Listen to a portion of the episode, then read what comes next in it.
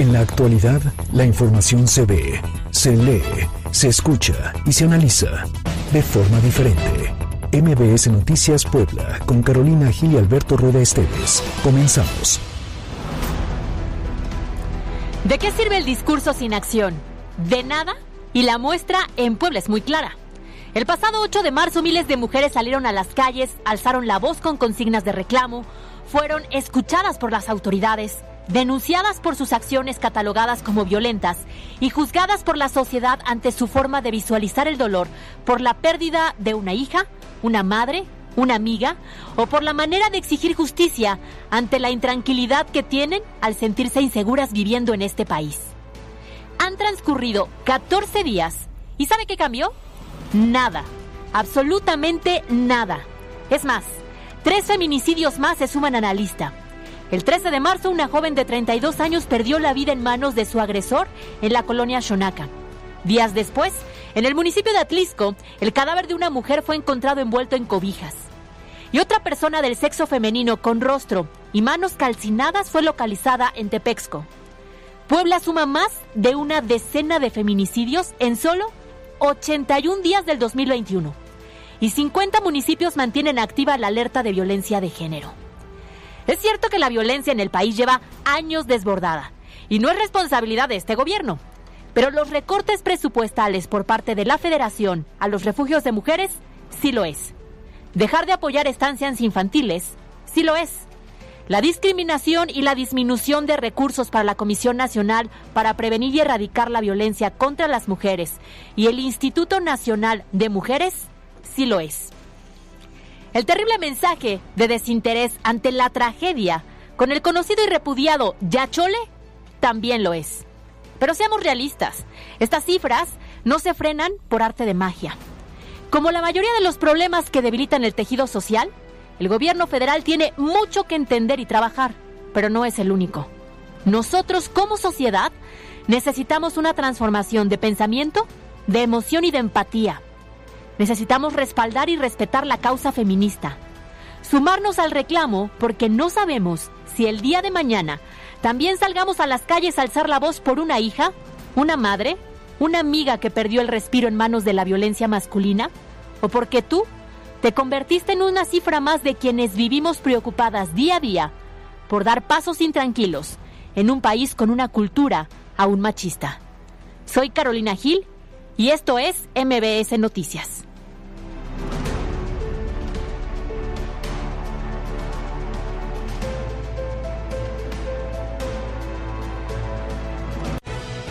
Carolina Gil y Alberto Rueda Esteves en MBS Noticias Puebla. Qué gusto saludarles, lunes 22 de marzo, qué rápido se ha pasado el mes y el año. Estamos transmitiendo desde la cabina central de EXA 94.1 en Plaza W. Si le parece bien, pues pasamos lista, ¿no? Yasmín Tamayo. Presente. Presente. Mariana Flores.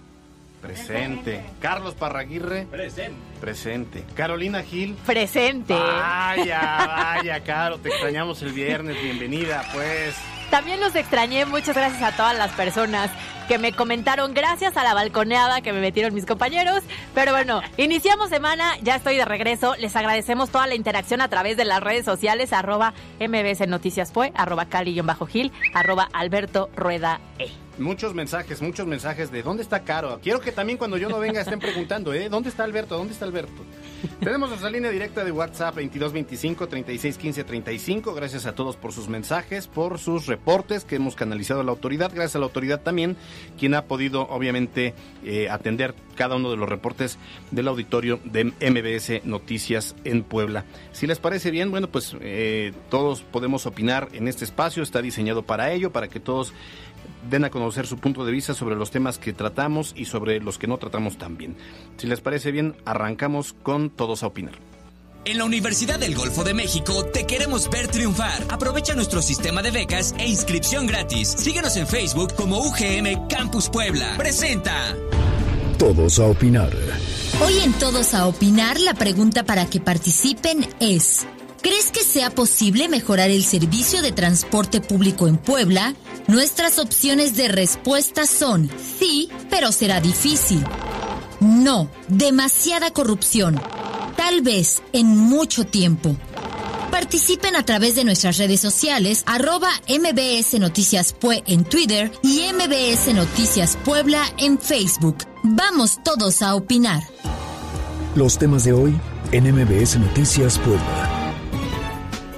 Y comenzamos con información y Alberto, era de esperarse el anuncio que dieron a conocer hoy las autoridades. Estamos en un año más de pandemia y por segundo año consecutivo y debido justamente al virus COVID-19, la tradicional Feria de Puebla se cancela para este 2021. Así es, Caro, pues si ya tenían previsto ir a comer chalupa, churros, esquites, tomar chocolate de agua, cerveza, subirse a los juegos mecánicos y que ya está bien ahorrado para ir al palenque o para las corridas de toros, pues les recomendamos primero seguir ahorrando y quedarse en casa.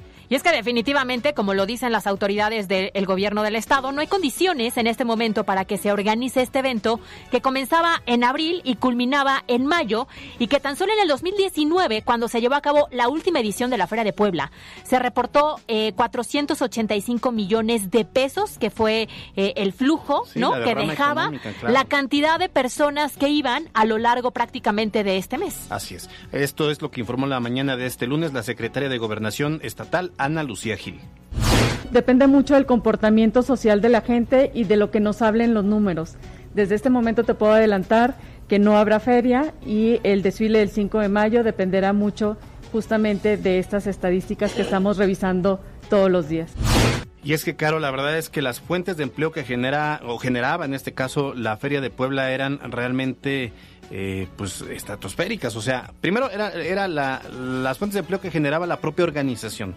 Luego lo que había todo alrededor, la activación en la zona de los fuertes, el flujo de turistas, eh, en fin, era to- todos los servicios y productos que se comercializaban dentro de la propia feria. La verdad es que sí es un golpe a la economía tanto del Estado como de muchas familias. Claro, pero la concentración de personas que generaba justamente este evento, pues sí pone en riesgo, por supuesto, la salud y evidentemente no habría ningún tipo de protocolo que se pudiera aplicar que No, realmente garantizara complicado. que no nos contagiemos. Entonces, pues ahí está la resolución que dan a conocer hoy las autoridades. Y con la Feria de Puebla, un evento que era también muy esperado por los poblanos y por turistas nacionales y extranjeros, pues era el desfile cívico-militar que iniciaba sobre la calzada Zaragoza, pasando por Boulevard 5 de Mayo y llegaba hasta la 25 Oriente. Pero antes y después del morenovallismo, su itinerario era salir de Plaza Dorada y llegaba prácticamente hasta la calzada Zaragoza. Y mira, como sea, el desfile que aglutinaba al heroico ejército mexicano, a miles de estudiantes, a un sinnúmero de participantes de diversos organismos, es, por, es probable que eh, no se suspenda o por lo menos el gobierno del estado analiza la posibilidad de que se lleve a cabo algún evento conmemorativo a la batalla de Puebla.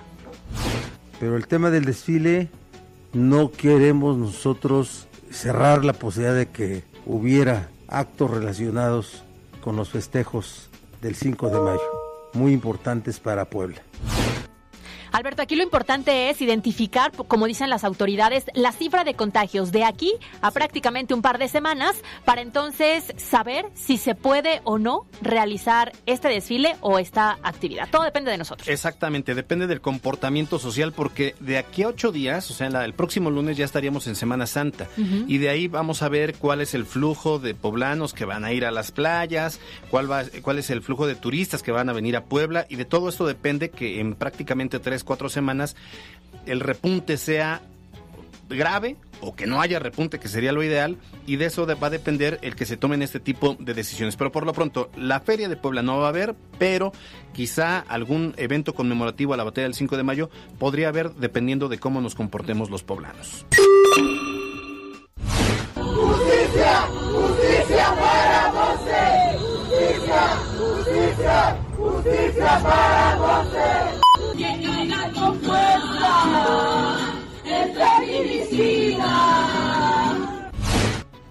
Estas fueron las voces que se manifestaron afuera de las instalaciones de la Fiscalía General del Estado para exigir justicia por la muerte de Montserrat. No hay que olvidar que esta joven activista a favor de los derechos de los animales de repente no regresó a casa. Sus familiares y amigos comenzaron con esta búsqueda apoyándose de las redes sociales y lamentablemente el pasado 13 de marzo su cuerpo fue hallado sin vida, encobijada y con huellas de violencia en un parque en Shonaka. Así es, fíjate, Caro, que pues este hecho despertó la indignación de la población, pues esta joven de solo 32 años de edad es uno de los tantos feminicidios que ocurren, como ya lo mencionabas tú en tu editorial, pero bueno, pues las investigaciones sobre el caso avanzan. Fíjese que ya fue incluso detenido el probable responsable. Al principio se dijo que era un compañero de trabajo de Montserrat, pero después la versión se vino abajo y se supo que un tipo identificado como el Marce, ligado al grupo del Grillo, habría sido el responsable de este feminicidio. Sin embargo, la madre de Montserrat, el domingo, no sabía que el feminicida de su hija estaba al mismo tiempo de la manifestación declarando ante el juez de control, pero por otro delito. Por favor, nada más pido justicia, que no le toleren ningún amparo, que no salga, por favor, ayúdenme, por favor, que no salga. Es lo único que pido, que pague, que se haga justicia. Así es, caro auditorio. Y es que fíjense que este sujeto, el Marce, tenía una orden de aprehensión por violencia familiar por parte de su pareja y solo estaban a la espera de que fuera liberado bajo caución para ahora detenerlo por el feminicidio de Montserrat. Es un caso que el fiscal Gilberto Higuera Bernal pues sigue muy de cerca y asegura que las investigaciones llevan un gran avance. Es una investigación muy avanzada, en efecto ya está eh, judicializándose. En este momento se está llevando a cabo una audiencia para imputarle delitos, el delito de violencia familiar y enseguida será aprendido por el delito de feminicidio.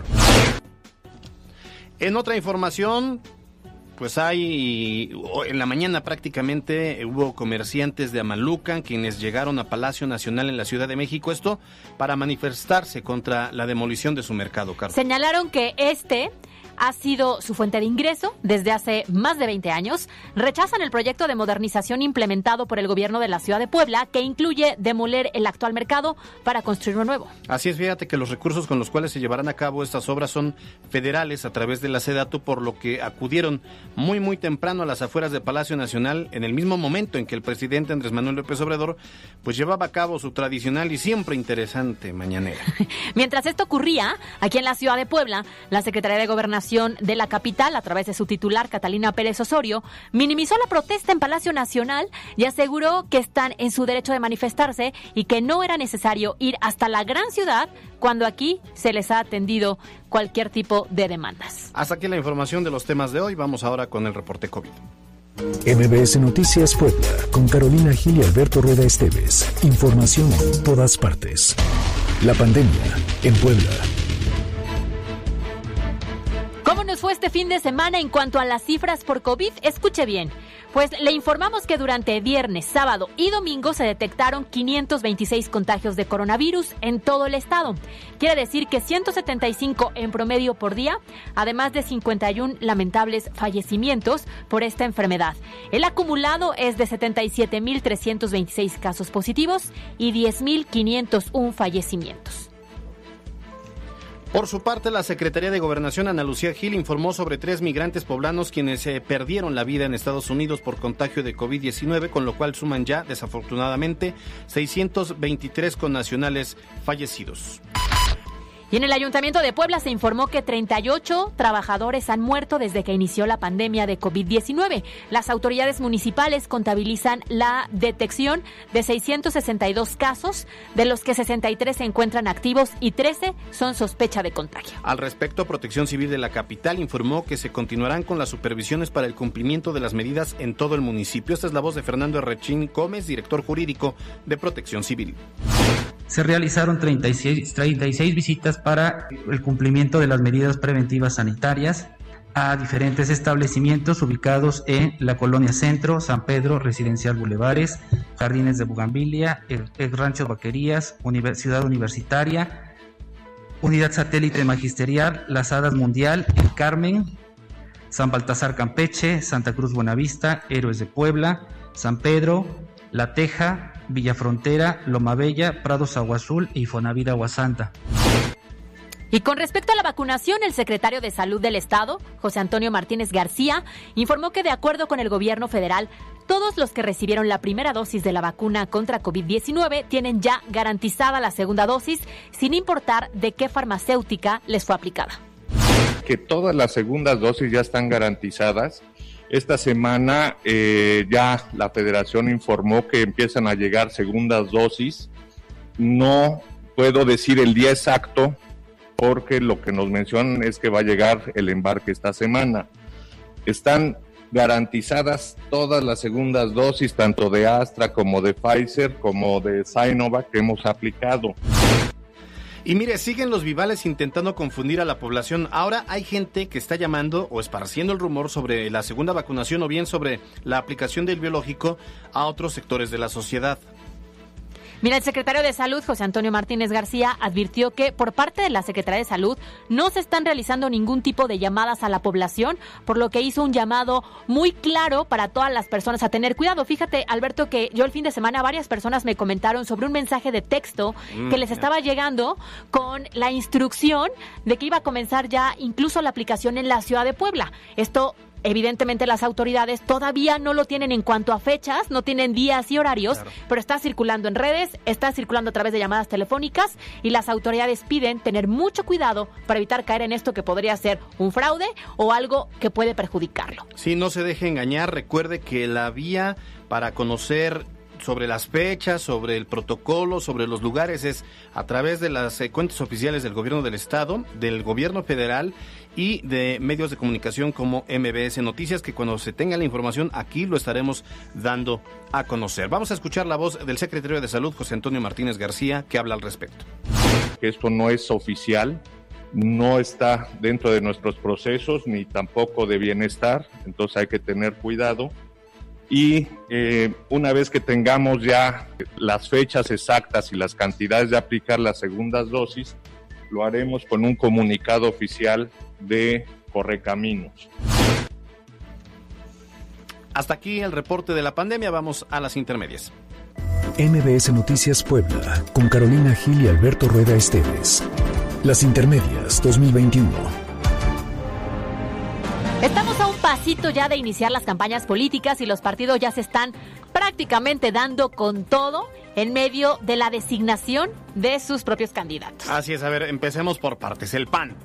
Ya traen señalamientos sobre venta de candidaturas e imposiciones en contra de su dirigencia estatal y ahora hay un nuevo escándalo ya que hay una acusación directa de Erika de la Vega, quien aspiraba a ser candidata a la presidencia municipal de San Pedro Cholula. Efectivamente, fíjense que en su cuenta en Twitter ella presentó una denuncia ante la Fiscalía Especializada en Delitos Sexuales, una denuncia en contra de Eduardo Alcántara, quien es brazo derecho de la dirigente Genoveva Huerta, por supuestamente haberle pedido un encuentro sexual o 1.5 millones de pesos a cambio de la candidatura.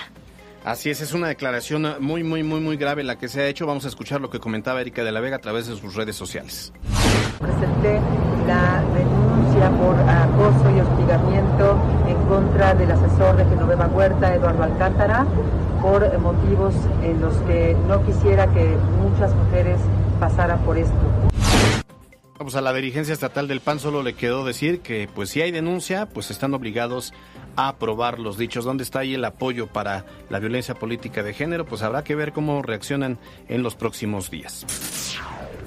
Por otra parte, se dio un albazo en el Consejo Estatal de Morena. Este domingo, por mayoría de votos, el Consejo que sesionó virtualmente reunió 81 de los 150 delegados para destituir a Edgar Garmendia de Los Santos como dirigente en Puebla de Morena por la supuesta venta de candidaturas. Y con él también se fue el presidente, bueno, virtualmente y de acuerdo a, los, a, lo que decidieron, destituyeron también al propio presidente del Consejo, Saúl Papaqui Hernández, por omisión en sus funciones al no convocar al Consejo y desconocieron también a Carlos Evangelista Aniceto como representante del Comité Ejecutivo Nacional. Chulada de unidad ahí en Morena.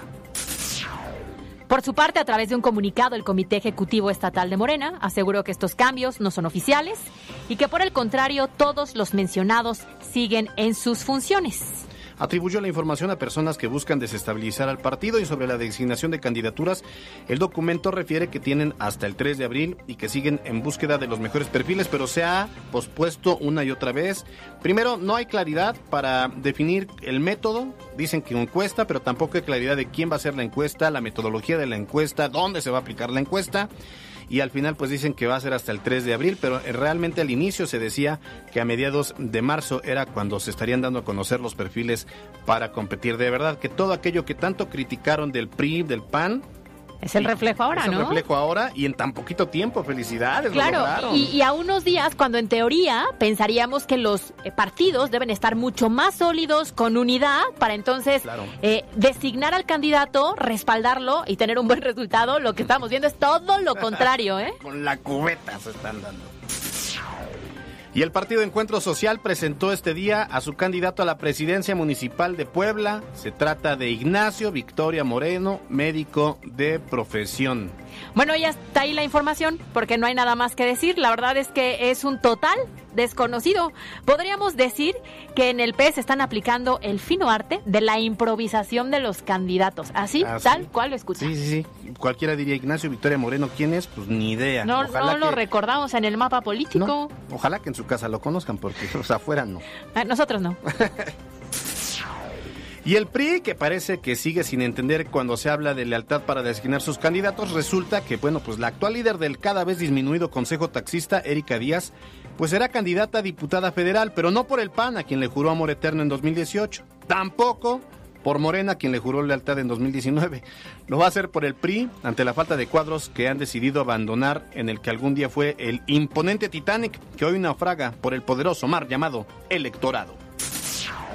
Por cierto que el arzobispo de Puebla, Víctor Sánchez Espinosa, durante su tradicional misa dominical, señaló que las condiciones que se viven por la pandemia también deberían obligar a que se cancelen las campañas electorales, como la iglesia cancelará su procesión de Viernes Santo y todas aquellas actividades de la Semana Mayor que generen aglomeraciones. Así lo dijo tal cual el arzobispo de Puebla, Víctor Sánchez Espinosa. Escuche. Vamos a ser responsables en estos días santos Ojalá así se suspendieran las campañas políticas, las giras de trabajo, pero nosotros tenemos que ser responsables porque queremos nuestra salud, porque queremos nuestra vida, porque respetamos nuestra vida y la vida de nuestras familias. Y bueno, también Movimiento Ciudadano presentó a sus perfiles que van a buscar llegar al Congreso de la Unión. Igual, algunos muy desconocidos, otros medio desconocidos y otros desconocidos. O sea, no tienen como mucho. Destaca en el distrito 2 de Zacatlán Irma Ramos Galindo, eh, Víctor Hugo García Machorro en el 6 de, Puebla.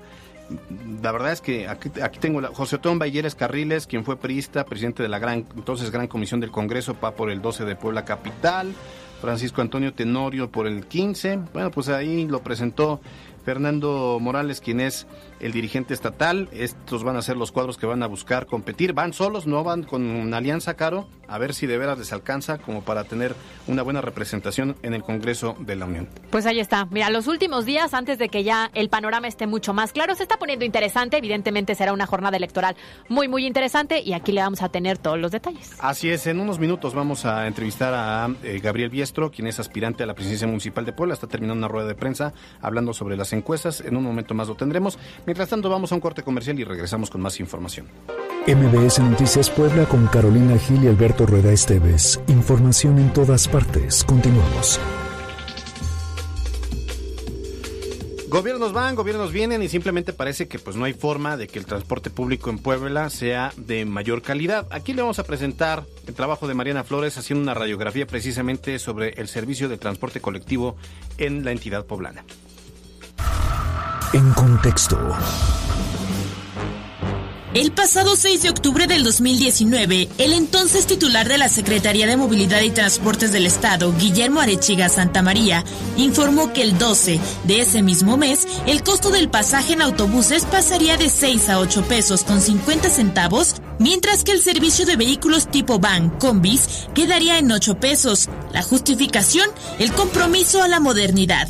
La pandemia llegó en marzo siguiente y con ello un nuevo compromiso, seguridad sanitaria en el transporte público. Hoy reviso con el, con el texto del acuerdo sobre el tema de tarifa. Es un convenio, es un acuerdo que lleva también el tema de revisar las rutas para que no se invadan unos a otros, de revisar los permisos para combatir a los piratas, a los piratas, de revisar Uber y Cabify, de revisar el, el servicio de taxi ejecutivo. 17 meses han pasado desde el aumento a la tarifa y a la fecha solo el 40% de las unidades de transporte público han sido equipadas y conectadas a los servicios de vigilancia que opera el Centro de Control, Comando, Comunicaciones y Cómputo, el C5. En tanto, la encuesta nacional de seguridad pública urbana reveló que en la entidad poblana se ubicó el tercer municipio del país donde las personas afirmaron sentirse más inseguras viajando en transporte público. Sí hay que reforzar las medidas de seguridad en el transporte. El tema de las cámaras es un asunto inacabado que está en proceso de, diría yo, de, de no de mejoramiento, sino de que sea en los términos comprometidos con la gente. Eh, estoy trabajando en eso. Así es que recomendaré que haya operativos eh, en zonas específicas, estratégicamente determinadas, para darle seguridad a, a los pasajeros. En contraste, la pandemia disminuyó exponencialmente los viajes en transporte público, pues mientras se realizan un promedio de 700 mil traslados antes de la pandemia, se realizaban poco más de 3.5 millones de viajes. De acuerdo con el análisis La Nueva Movilidad en el 2021 de la Asociación Mexicana de Transporte y Movilidad, en febrero de este año, el uso de las unidades de transporte público registró una disminución del 30% en comparación con el mismo mes del 2020. Para MBS Noticias, Mariana Flores. Y agradecemos a todas las personas que sobre este tema también nos dieron su opinión a través de las redes sociales. Y es que a través de MBS Noticias PUE, la pregunta de hoy es, ¿crees que sea posible mejorar el servicio de transporte público en Puebla? Alberto, había tres posibles respuestas. Sí, pero será difícil. No, demasiada corrupción y tal vez pero en mucho tiempo. Y la realidad es que está eh, pues muy equilibrada la respuesta, muy ¿eh? Muy, muy, muy dividido. Gracias a todos por su participación. Fíjate que el 49% dijo no, demasiada corrupción. O sea, no creen posible que se pueda mejorar el transporte público porque hay demasiada corrupción, casi el 50%. El 32% sí, pero será difícil y el 19% tal vez, pero en mucho tiempo. Imagínate. Y sí, Sí, puede ser, pero en mucho tiempo, porque es difícil, porque hay corrupción. Claro. O sea, finalmente, todos los que lo viven todos los días para hacer los traslados se dan cuenta de todo lo que se requiere cambiar y desafortunadamente administraciones van y vienen y no pasa. A ver, quienes lleguen con el discurso de que van a erradicar la corrupción por arte de magia, les están mintiendo. O sea, aquel que llegó a decir que, que la corrupción se iba a acabar y que no sé qué, no sé cuándo. aquel, Obviamente, aquel, que dijo. Aquel de por allá de Palacio Nacional. Este, pues no, o sea, es, es complicado. Eh, eh, sería ideal, todos lo deseamos, pero tanto como por arte de magia no. Es un proceso que debe dar pasos firmes para poder consolidarlo. De tal manera que, pues para poder entender toda esta parte de la mafia, del transporte y de la corrupción y todo ello, pues es mejor que nos lo expliquen con peras y manzanas. Con peras y manzanas. Y justamente hoy le damos la bienvenida y agradecemos que esté con nosotros Anwar Musalem, quien es el subdirector de la Asociación Mexicana de Transporte y Movilidad, Capítulo Puebla. Anwar, ¿cómo estás? Buena tarde. Claro, Beto, muy buenas tardes, a sus órdenes. Gracias por la invitación. Feliz de estar con ustedes. Al contrario, oye, la realidad es que en el transporte público hay muchos temas que tratar porque van administraciones, vienen administraciones, los transportistas piden incrementar el costo del pasaje, la- los usuarios te dicen que no, hay una promesa de cambio de las unidades y la realidad es que al final la calidad no es nada buena y no ha habido un cambio. Ahora, en tu opinión, ¿es posible de verdad que en Puebla el transporte público sea de calidad en algún momento? Claro, yo iría un poquito más adelante de si es posible o no. Yo diría, debe ser posible. Y para eso les voy a robar dos minutos sencillitos para que eh, tu auditorio considere la importancia del transporte público. En Puebla se generan 3.5 millones de viajes, que puede ser en transporte público, en transporte particular, en bicicleta o a pie. De esos 3.5 millones de viajes, 1.8 millones de viajes es atendidos por el transporte público, que está atomizados en unas 5.500 unidades, no más. Ahora bien, ¿qué es lo que tenemos? Los principales destinos, los principales deseos de viaje de los usuarios de transporte público, en primer lugar es trabajo, en segundo lugar es academia o escuela, En tercer lugar está lo que podría ser abasto, compras, y en cuarto puede estar salud o recreación. Es imposible ya hablar, es imposible hablar de temas de movilidad sin hablar del COVID. El COVID prácticamente ha desaparecido la, el deseo de viaje como academia y ha reducido hasta el 25, 50%, dice la literatura o las estadísticas, con respecto al trabajo. La recreación también ha disminuido drásticamente, pero han aumentado los viajes inherentes a eh, salud, a cuestiones de carácter médico. Ahora bien, el transporte público es complejo, pero no debemos, no podemos eh, dejar de apreciar la importancia que tiene el transporte público. ¿Por qué? Porque de una u otra manera acabamos de demostrar, y eso lo ha dicho toda la literatura, que los que mueven a este Estado, la fuerza laboral de este Estado, prácticamente el 70% de los viajes es en transporte público. Los que en algún momento, cuando retomemos las actividades presenciales, estudian, pues es vía transporte público. Luego entonces, acotando un poquito tu pregunta, no es si se puede, es se debe de poder. Ahora bien, ¿cómo podría ser? Recordemos que cualquier acción que tú realices en transporte público tiene que hacer realmente un acto de Estado. No se lo podemos dejar a los propietarios o a los particulares, que son los señores concesionarios, tampoco se lo tenemos que se lo podemos dejar completamente a la autoridad. Realmente la sociedad se tiene que involucrar. ¿Por qué? Porque se nos olvida que todos los esfuerzos de los entusiastas del transporte público, de los que nos gusta el transporte público, tienen que ser dirigidos solamente a unos, a un solo actor, hacia los usuarios. Luego entonces, eh, ¿cómo se puede lograr? En primer lugar, no existen fórmulas mágicas, como bien lo decía Beto, no, no existe varitas mágicas. Lo que existen son casos de éxitos en otras latitudes. Y los casos de éxitos en otras latitudes nos dicen que de una u otra forma los tres niveles de gobierno se tienen que involucrar claro. en la prestación del servicio público. Oye, Anuar, no, pero... no se puede hechos aislados. Sí, claro. Oye, a ver, pero ah, hubo entonces un aumento del precio del pasaje y se prometió que iban a cambiar las condiciones, que iban a mejorar la calidad, que ya no iba a haber tantos asaltos porque iba a haber unas cámaras de videovigilancia y que estas iban a estar conectadas al C5 para inhibir a los asaltantes. Se dijo también que las condiciones del transporte iban a ser ideales, que ya no iba a haber accidentes porque los propios choferes iban a tener mejores condiciones laborales y eso no ha pasado. ¿Qué falta? ¿Es falta de voluntad o, qué es lo que está pasando y como ciudadanos hacia dónde debemos voltear en materia de movilidad? Mira, no, no, no quisiera vertir un argumento a manera de justificación, pero realmente la pandemia afectó mucho los traslados. Eh, no tan solo el ingreso, porque la demanda disminuyó, como bien lo decía eh, la compañera que me antecedió, tu compañera que hizo el análisis, eh, Mariana, si mal no recuerdo, pero la circunstancia aquí es que al cambiar la demanda, cambia completamente la oferta. Mira, lo que, lo que hablábamos de los casos de éxito en otras latitudes, debemos de considerar como sociedad que queremos. La modernización del transporte no significa tener unidades nuevas o de alta tecnología o modelos 2022, no. La modernización del transporte es realmente el servicio que se presta al usuario, las condiciones de operación, los horarios, eh, la forma en que los señores operadores se, se, mueven y obviamente se dirigen hacia los usuarios.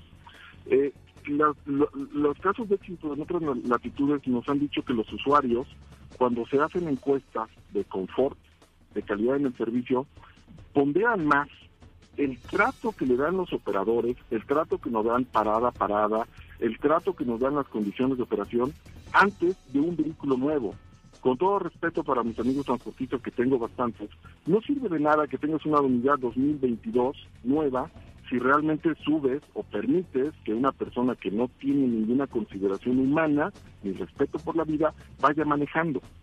Luego entonces pareciera que las fórmulas van cambiando. Lo que se debe de cambiar realmente es la forma de prestar el servicio, no el, el no el modo con el que se presta, no, no la modalidad con la que se presta.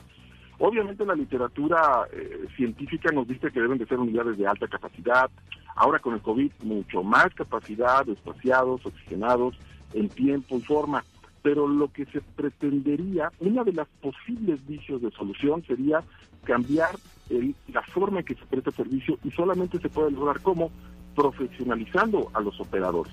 Muy bien. Y evidentemente al profesionalizar los operadores debe de haber una relación, una corresponsabilidad de los propietarios, pero también las, las autoridades deben de dar las herramientas para decir, ok, vamos a capacitarlos, vamos a educarlos para que ellos a su vez presten el servicio hacia los usuarios. Y tal vez, por términos socioeconómicos, pues dejarnos un poquito a lo mejor sería prudente eh, no vertirnos tanto en el aspecto de la modernización física de la arquitectura de los vehículos. Muy bien, muy bien. Anuar, muy completo como siempre. Muchas gracias por estos minutos con nosotros aquí en MBS Noticias. A tus órdenes, gracias. Anuar Musalem es eh, subdirector de la Asociación Mexicana de Transporte y Movilidad, capítulo Puebla. Pues claro, ahí lo tenemos. La verdad es que sí es un tema muy complejo. No, no va a cambiar esa situación eh, de la noche a la mañana, pero tiene razón Anuar Musalem. Eh, es un tema que involucra a los concesionarios, quiere decir a los transportistas, al gobierno sin duda alguna, pero también a los ciudadanos. Claro, la realidad es que como muchos de los problemas sociales o que afectan al tejido social, implica una corresponsabilidad de varias partes con la intención de que sí haya cambios visibles. Y bien lo decía Anuar, aquí lo importante son los usuarios, que ellos vean realmente la modificación en la capacitación, en el tipo de unidades, en el tipo de servicio que les brindan y la seguridad también, ¿no? Sí, totalmente de acuerdo. E, es, es un tema eh, que generó mucha controversia incluso en, eh, en el momento en que se estaba hablando sobre la posibilidad del aumento. La gente decía, pero ¿cómo aumento si todo, primero la economía no es la mejor y después eh, las condiciones de transporte no son las, las, ideales. Y entonces, bueno, pues la negociación fue esa, vamos a incrementar el precio del transporte a cambio de que se mejoren las condiciones de transporte. Y la verdad es que hablando del gobierno del estado, sí ha tenido la intención, sí ha querido, lo ha intentado, eh, Guillermo Lechiga quedó mucho que deber, pero me parece que el, nombramiento que se estará haciendo en las próximas horas va a permitir, tengo la confianza de que va a permitir el por lo menos empezar a dar los pasos para erradicar la propia la, la, propia corrupción y la mafia que impera en el transporte colectivo caro. Pues sí, habrá que ver si de verdad hay cambios y pasando la pandemia también, ¿no? Porque Anuar lo, lo decía, fue un factor determinante que evitó muchos de los cambios que se necesitaban en el transporte público. Habrá que ver las nuevas estrategias de quién sea el nuevo titular de esta dependencia. Muy bien, pues vamos a seguir con mucha más información. A ver, como lo, como lo anunciamos y como lo hemos hecho desde el primer día en MBS Noticias, es un espacio plural donde vamos a estar hablando con todos los actores que están aspirando a algún cargo de elección popular, con todos los partidos políticos, porque de esta manera fortalecemos la democracia. Y este día saludo con gusto a Gabriel Biestro, quien es aspirante a la presidencia municipal de Puebla. Ha concluido la conferencia de prensa. Gabriel, muy buenas tardes, qué gusto saludarte. Beto, ¿cómo estás, Caro? Buenas tardes, ¿cómo están? Buenas tardes. Oye, Gabriel, a ver, pues eh, tengo entendido que eh, acabas de dar una conferencia de prensa. Coméntanos, eh, hablaste sobre el tema de la encuesta, del método que van a definir. ¿Qué saben? Porque aparte la dirigencia estatal está hecho un caos. ¿Cuál es, ¿Qué es lo que esperas o cuáles son las condiciones que hay para que haya una selección de los perfiles entre Gabriel Biestro, con quien estamos platicando, Claudia Rivera Vivanco y José Luis Sánchez Solá, para que sean los abanderados a la presidencia municipal de Puebla?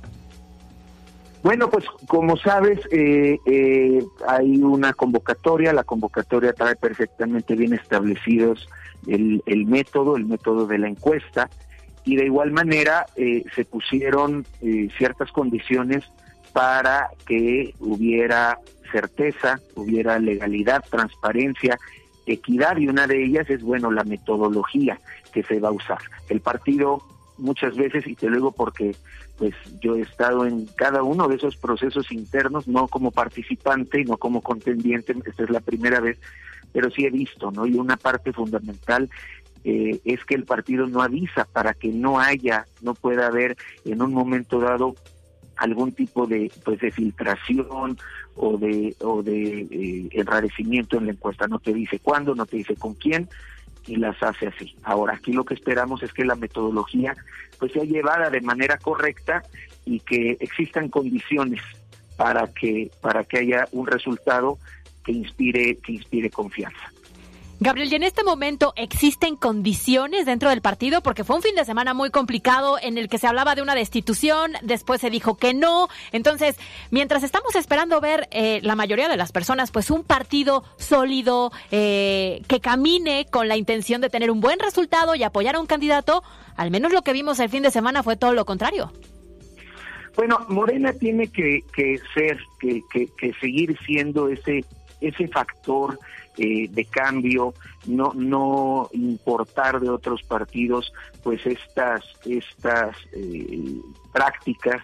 Yo confío, confío en que la dirigencia nacional va a, hacer bien las cosas, que no va a permitir que se lleven a cabo situaciones que, eh, que no correspondan a lo que siempre hemos peleado y siempre hemos pues presumido como, como parte de un movimiento que es diferente a la política tradicional. Entonces, estamos en, en, en, esa confianza y estamos esperando esos, esos resultados. Sobre todo, que venga desde la, eh, la dirigencia nacional, decía yo. Eh, claro, a ver, están midiendo, de hecho no tres, a cuatro. Te están midiendo a ti, Gabriel Biestro, a Claudia Rivera Vivanco, a José Luis Sánchez Solá y a Alejandro Carvajal. ¿Qué va a pasar?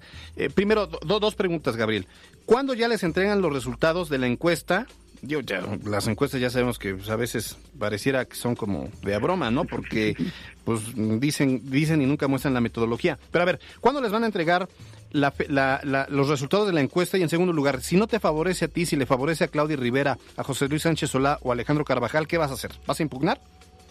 Bueno, no, yo creo que todo, repito, tiene que ver con el tema de las condiciones en las que se den estos resultados. Yo te quiero decir que, eh, precisamente por lo que preguntas, que yo eh, tengo, tengo eh, frecuentemente la información y he ido, he ido arriba en estas encuestas, no acumulo eh, negativos, eh, hay, hay pues esa, esa parte de las mediciones en donde yo salgo arriba. Cuando lo he salido a decir, no es por una cuestión ni de eh, presión o de fanfarronería, ni de nada de eso, sino porque es lo que yo tengo. De todos modos, siempre eh, eh, vamos a estar pendientes de cómo se realicen las cosas. El día ya como máximo que tiene el partido para dar la, los resultados es el, el 25, o sea, ya en tres días, ¿no? Entonces vamos a estar muy pendientes de lo que de lo que salga, de cómo se vaya desarrollando y sobre todo esperando que las cosas se lleven como se tienen que llevar. Yo decía hace un momento en la rueda de prensa, no se trata que si de con quién me llevo o, si, o, de compadrazgos, sino de una medición que le conviene al partido para tener al perfil más competitivo eh, en, en, esta participación de este año. Muy bien, Gabriel Beso, muchas gracias por estos minutos en MBS Noticias. Muchísimas gracias, un abrazo, cuídense. Hasta luego, gusto saludarte. Vamos rápidamente a hacer una pausa. Síganos a través de redes sociales, arroba MBS Noticias. Pues volvemos. Continuamos en MBS Noticias Puebla con Carolina Gil y Alberto Rueda Esteves. Información en todas partes. Oigan, dos cosas. Acaba de sonar mi teléfono, pero me dio curiosidad porque aparecía mi número y mi nombre. Ahorita, ahorita. Bueno, resulta que contesto y es una encuesta. Ya ni supe de quién fue la encuesta porque ya estábamos. Pero miren cómo se las gastan. Es canijos de, la, de los partidos. Nada más escuché que este, me decían, presione sus teclas de acuerdo a las preguntas que le vamos a hacer sobre el proceso electoral que se va a vivir en Puebla. Ah, a lo mejor es la encuesta que decíamos que no existía, la de Morena. la metodología, te iban a decir la metodología. Pero pues ni para quién votar, ni soy de Morena. Oigan, pues aquí en MBS Noticias está abiertos los micrófonos, como escuchamos a Gabriel Biestro, quien es aspirante a la, a la, a la candidatura de Morena a la presidencia municipal. Igual tratamos de contactar a Claudia Rivera, que por agenda no pudo contestar nuestra llamada. Buscamos también a José Luis Sánchez Solá y Alejandro Carvajal, pero bueno, no tuvimos suerte, pero están abiertos los micrófonos para todos los partidos y para todos los candidatos, porque esa es la esencia de MBC Noticias, que sea un espacio plural y que abone a la democracia, Caro. Claro, y no solamente en este tema, ¿no? Sino en cualquiera. La intención es que eh, el auditorio tenga todas, las partes para que cada quien defina la... la la opinión que mejor le parezca, en este caso que es electoral, vote con, por quien mejor considere y esa es la intención que tenemos, ¿no? Estar completamente abiertos a todas las posturas y a todas las voces. Muy bien, pues son eh, las 2 de la tarde con 55 minutos y no nos podemos ir sin su gustada sección, La Chorcha Informativa. La Chorcha Informativa. Bueno, pues esta, se- esta bonita sección Así es. eh, es porque les tenemos mucha información Sí, claro. y lo que queremos es que tengan información para su día a día, para la plática entre amigos y familia. Es correcto, por eso siempre el tío Gatel tiene que opinar al respecto. ¿Por qué todo esto? Ya chole. Ay, ay, ay, ay, ay, ay, ya le salió el quite, ya, ya, luego, luego a defender al Golden Boy. En todo, ¿eh? En to- no solo en hombre, salud, en todo. la chorcha. A ver, ¿qué dice usted, señor, sobre la chorcha informativa? Nada. ¿Qué? ¿No? ¿No tiene más que decir? Ya no dijo nada. Ya se quedó callado, no, le dio miedo, le dio miedo. Oye, ahí te va un dato sumamente interesante, porque antes de que entráramos del corte, estuvimos platicando aquí en la producción y durante un minuto y medio tú no nos pelaste para nada por estar en tu teléfono. Porque me llamaron para la encuesta. Por estar en tu teléfono. Sí, sí, la verdad es que sí. Ahí les va. Y es que resulta que un restaurante está ofreciendo en Líbano un descuento en su cuenta, bueno, en el- la de cada uno de los comensales, del 10%, si cuando llegas dejas tu teléfono en la puerta, con la intención de que tus sagrados alimentos, desayuno, comida o cena, lo hagas completamente desconectado del mundo digital. Bueno, sí es molesto porque muchas veces... ya, ah, incinérenlo ya. ¿cómo? Oye, dice que sí es molesto y se acaban de quejar de él. No, ¿Lo harías? No. 10% de descuento, ¿lo Es aceptas es o no lo aceptas? No, es poquito descuento. ¿Por cuánto sí aceptas eh, dejar tu teléfono en Por la lo menos por el 20. sí Por lo menos por el 20. Sí. Creo que yo ni por el 20. No, ¿en serio? No, la realidad es que no. ¿Traes una adicción al teléfono celular? Pues sí. O sea, tú no dejarías Pues, un, fin, un fin de semana sin pensarlo No. para desi- desintoxicarte de... Voluntariamente nunca lo he hecho. Obligadamente porque Ah, sí, alguna, bueno, a mí me ha tocado una cena que la regla es dejar el teléfono y ¿Por qué vas a esas cenas? Pues, y tomes unas llaves. no, no es cierto. y No, luego te vas con una pareja, no, ya no, luego, no, eh, lo que dicen es, este, dejas el teléfono y el primero que lo tome paga la cuenta. Ay, no, yo no iría a esas cenas. Es que la realidad Me- una vez me pasó, una vez me pasó. y pagaste la No, no cuenta. pagué. ah, ¿no fuiste tú? ¿Alguien ganó? Lo que pasa es que como ya era en la noche, ya no tienes necesidad de estar revisándolo. Pero, por ejemplo, si te dicen un fin de semana o a las 3 de la tarde en una comida, sí es complicado. Bueno, a mí me complica mucho. O sea, en la noche dejas tu teléfono sin tanto problema. Sí, sin tanto problema. O sea, para ti la adicción al teléfono es dependiendo la hora del día. Eh, sí, sí, sí, sí, porque en la noche incluso me quito el reloj, me quito el teléfono, lo pongo a cargar y me puedo, puedo hacer más cosas. Pero cuando es una hora más productiva, es más complicado. Si te despiertas a medianoche, agarras el teléfono para sí, ver. ese es el problema. Entonces, no, estás mintiendo, Alberto Rueda. No, no, no, yo, yo lo que digo es, si me despierto en la noche y tengo el teléfono al lado, o sea, a ver, me refiero a, lo pongo a cargar y me despego de él y me puedo ir a hacer otras cosas. Pero bueno, en la noche si me despierto y me da curiosidad y me pongo a, tel- a ver el teléfono, ya estuvo que... Ah, es que cuando duerme no lo agarra. No, solo cuando duermo no es lo el agarro. único momento del detox. Yo la verdad es que no, no, no podría, a menos que me vaya un fin de semana a la montaña y no pueda tener señal. Solamente. Pero sí me costaría mucho ¿Y trabajo. qué, y qué consumes? O sea, ¿por qué tomas tanto el teléfono? Pues redes sociales, Sí. WhatsApp, este correo electrónico por temas de trabajo, cosas sí, así. claro. Sí, claro. Sí, yo también WhatsApp, correo electrónico, Instagram, Twitter y Facebook, en ese orden. Y TikTok, ahora. Híjole, TikTok es una adicción, Sí, ¿eh? Porque yo no hago TikTok, pero sí tengo. Igual yo. Y no sí hago consumo y- Vamos a empezar a hacer TikToks. Sí, A ver qué, a ver si funciona. qué oso. dicen, qué oso, ¿Por dicen, qué? que ya no estamos en edad, dicen. Somos los tíos Cali y el tío Alberto.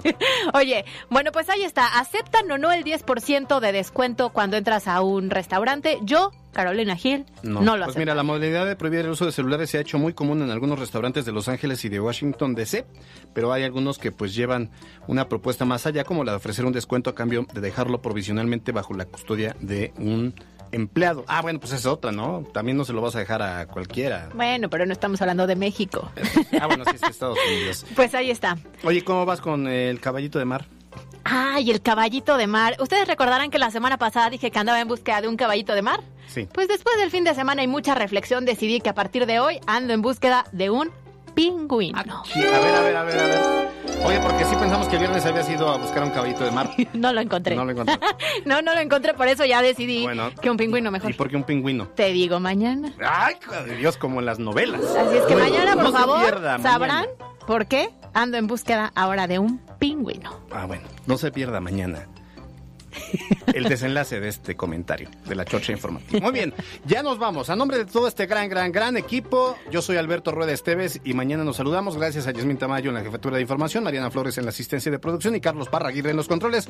Nos vemos mañana, Caro. Nos vemos mañana en punto de las 2 de la tarde. Descansen y que tengan excelente inicio de semana. Adiós.